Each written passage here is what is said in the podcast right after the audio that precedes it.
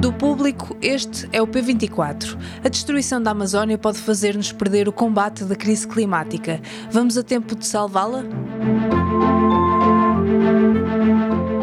A ideia de que a Amazónia é o pulmão do planeta e de que precisamos dela para respirar é apenas um mito, mas a maior floresta tropical do mundo, que se estende por nove países da América do Sul, tem um papel central no controle do clima global.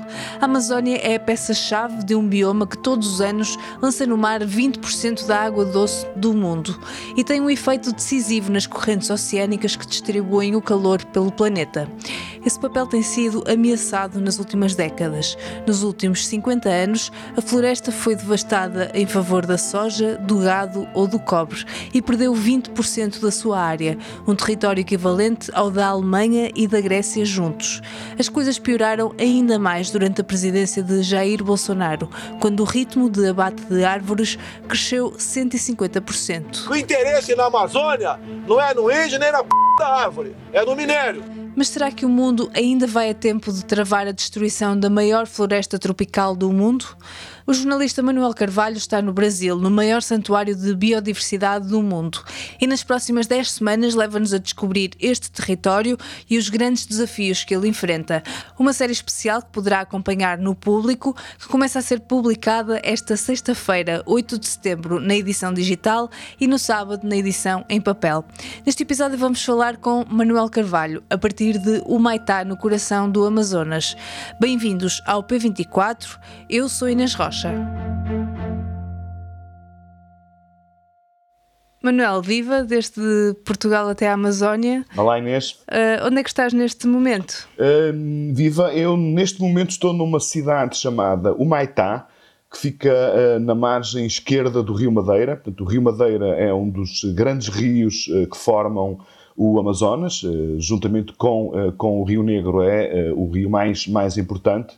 E, portanto, eu estou num dos extremos, esta cidade fica num dos extremos da Amazónia, portanto, já a caminho, portanto, da fronteira, portanto, do Brasil, do Brasil com, com, com o Peru.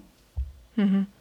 Uh, lanças a partir do, do próximo sábado uma série de reportagens sobre a Amazónia que, que descreves como o maior santuário de biodiversidade do mundo.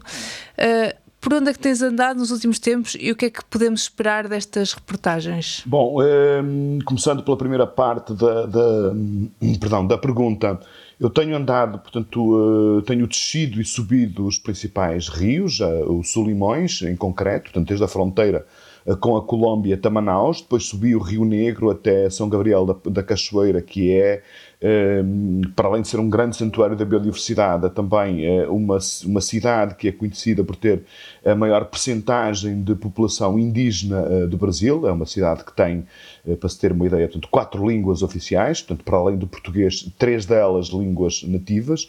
Hum, é importante, estive mais detalhadamente nos últimos dias em Manaus, porque em Manaus está o principal centro de conhecimento e de reflexão sobre os principais problemas eh, da, da, da Amazónia.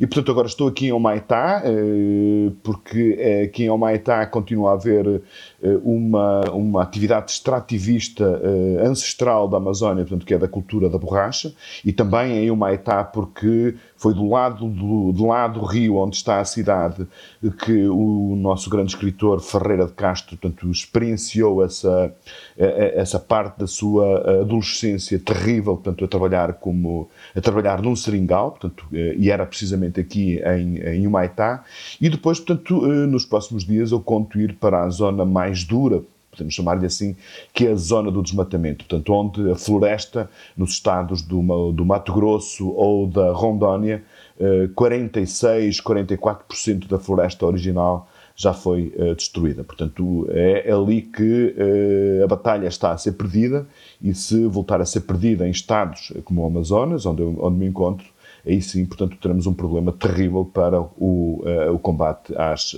à crise climática. Uhum. Qual é que é a importância para ti de abordar agora este tema? Já ouvimos falar do problema do desmatamento da Amazónia há vários anos. Por que olhar agora para a Amazónia? Por uma razão muito simples, porque cada ano que passa, portanto, esta questão da, da, da enfim, nós estamos a viver um verão terrível uh, na Europa, pelo que vou lendo nas, nas notícias e, enfim, pelas chamadas que vou fazendo com os amigos e familiares, uh, mas também no Brasil. Portanto, uh, o calor no Amazonas atualmente está absolutamente insuportável, mesmo para os amazonenses. eu, esta semana, tive a entrevistar portanto, um biólogo que é professor da Universidade Federal do Amazonas e ele, disse-me que pela primeira vez desde que trabalhava ali, tinha, portanto, que regar as plantas que ele cultivava para, para, para ir colocando em lugares estratégicos da, da, da floresta tinha que as regar de uma forma artificial porque não se lembrava de um período tão longo uh, sem chuva. E, portanto, destruir a floresta, uh, se uh, o ritmo atual de destruição da floresta, do atual, ou seja, daquele que foi acumulado nos últimos 50 anos, que calcula-se, portanto, as estimativas apontam para uma destruição de cerca de 20% da floresta uh, original. Só que, enfim, o número pode parecer pouco expressivo, mas é o correspondente, portanto, à área da Alemanha, da Itália e da Grécia junta, portanto, ou seja, é uma área uh, descomunal. Se este ritmo continuar, portanto, uh, o, o efeito que isso vai ter no, no, no, regime de chuvas que beneficia não apenas a, a Amazónia, mas também todo o Brasil, nas grandes correntes marítimas que têm um fortíssimo impacto do, com o caudal do, do Amazonas. E as correntes marítimas são fundamentais para distribuir o calor pelo, pelo, pelo planeta. Todos os especialistas dizem, portanto, que se uh, a, a desflorestação uh, da Amazónia não for travada e se, por exemplo, em 2050 nós tivermos um cenário em que metade da floresta foi destruída, enfim, será muitíssimo mais difícil, portanto, acreditar que se pode combater, portanto, a crise a crise climática e quem vai sofrer mais é, um, são, é precisamente a Amazónia. Eh, as projeções apontam para que haja um aumento de temperatura de 4 graus e meio eh, na própria Amazónia se esse ritmo de destruição da floresta não for, não for travado. Portanto, juntar 4 graus e meio a uma temperatura como aquela que eu vivi uh, há duas semanas em Manaus, em que estavam 43 graus e, com, e a sensação térmica estava nos 49, uh, torna, portanto, praticamente impossível viver uh, num sítio com, com, esse, com esse regime de, de, de, de temperatura. Claro. Uh, nos últimos anos, com o Bolsonaro, o ritmo de abate de árvores cresceu bastante. Ouvimos uh, muito falar da destruição da, da Amazónia. Com o regresso de Lula, está a haver alguma melhoria ou é preciso mais do que um governo para se registarem melhorias significativas? O, o, governo de Lula prometeu e tentou, e tentou envolver portanto, os países da, os outros países que partilham a bacia da Amazónia uh, estabelecer, portanto, como data para o fim do desmatamento, portanto, 2030. É muito, muito, muito, muito ambicioso. Um, está claro que os resultados uh, dos, do primeiro semestre deste ano, revelados muito recentemente, mostram, portanto, um ritmo de redução uh, da, do desmatamento relativamente ao período dos quatro anos Jair Bolsonaro na ordem dos 60%. É sem dúvida uma excelente notícia, porque eh, nós temos ao longo destes anos, desde que o mundo começou a preocupar-se a sério com a, e a pressionar o Brasil no sentido de defender, a, de proteger a floresta tropical nós tivemos vários momentos, tivemos a catomba, a desgraça total dos anos 90 e da primeira década de, de, deste século. Depois tivemos um período em que houve uma grande redução entre 2002 e 2012. Depois, com no segundo governo de, de Lula, as coisas começam a, a, a, derrapar. Com Dilma de Rousseff continuam a derrapar. Com Temer derrapam ainda mais e depois há uma tragédia com, com Bolsonaro. E isso acontece por uma razão muito simples. Todas as instituições, portanto, que têm por função proteger uh, a floresta, uh, como seja o, IBE, o IBAMA, o ICB, são, portanto, organizações do Estado que têm, portanto, gente muito competente e muito militante e que luta, portanto, uh, tem amor à camisola, deixa-me usar esta, esta, esta expressão, Todas essas pessoas, portanto, foram destituídas, foram demitidas, uh, as suas ações de combate foram uh, censuradas, uh, os seus os orçamentos da, da, das suas, desses institutos foram reduzidos para níveis absolutamente irrisórios e, portanto, isso teve um reflexo concreto no aumento das queimadas e do desmatamento durante a era de Jair Bolsonaro. Com o regresso, portanto, de Lula da Silva e principalmente com o regresso de Marina da Silva à frente do Ministério do Meio Ambiente. Portanto, esse aparato público que olha, que protege a floresta, está a ser reconstruído. Portanto, os primeiros dados são muito importantes. Mas, hum, sinceramente, não nos iludamos. Eu ontem, portanto, fiz uma viagem de, de, de, de autocarro eh, ao longo de uma estrada federal eh, muito famosa, que é a BR-309. Uma, fiz uma viagem de eh, quase 900 quilómetros de Manaus até o Maitá, precisamente. Mais de metade dessa dessa, dessa estrada não está asfaltada, portanto é uma estrada federal, portanto é um bocado, é um bocado irónico, tem, é uma estrada federal que tem sinais, que tem indicações de limite de velocidade, que tem os quilómetros todos devidamente assinalados, simplesmente não tem asfalto. Portanto, é, e aquilo que se nota até ao quilómetro 200, 220, que é quando há asfalto, eu vi imensas queimadas. E não apenas, a maior parte das queimadas eram daquelas operações tradicionais que os agricultores fazem para limpar o mato, para depois roçarem, mas vi também, portanto, fotografei, queimadas de floresta uh, em pé, ou seja, com árvores.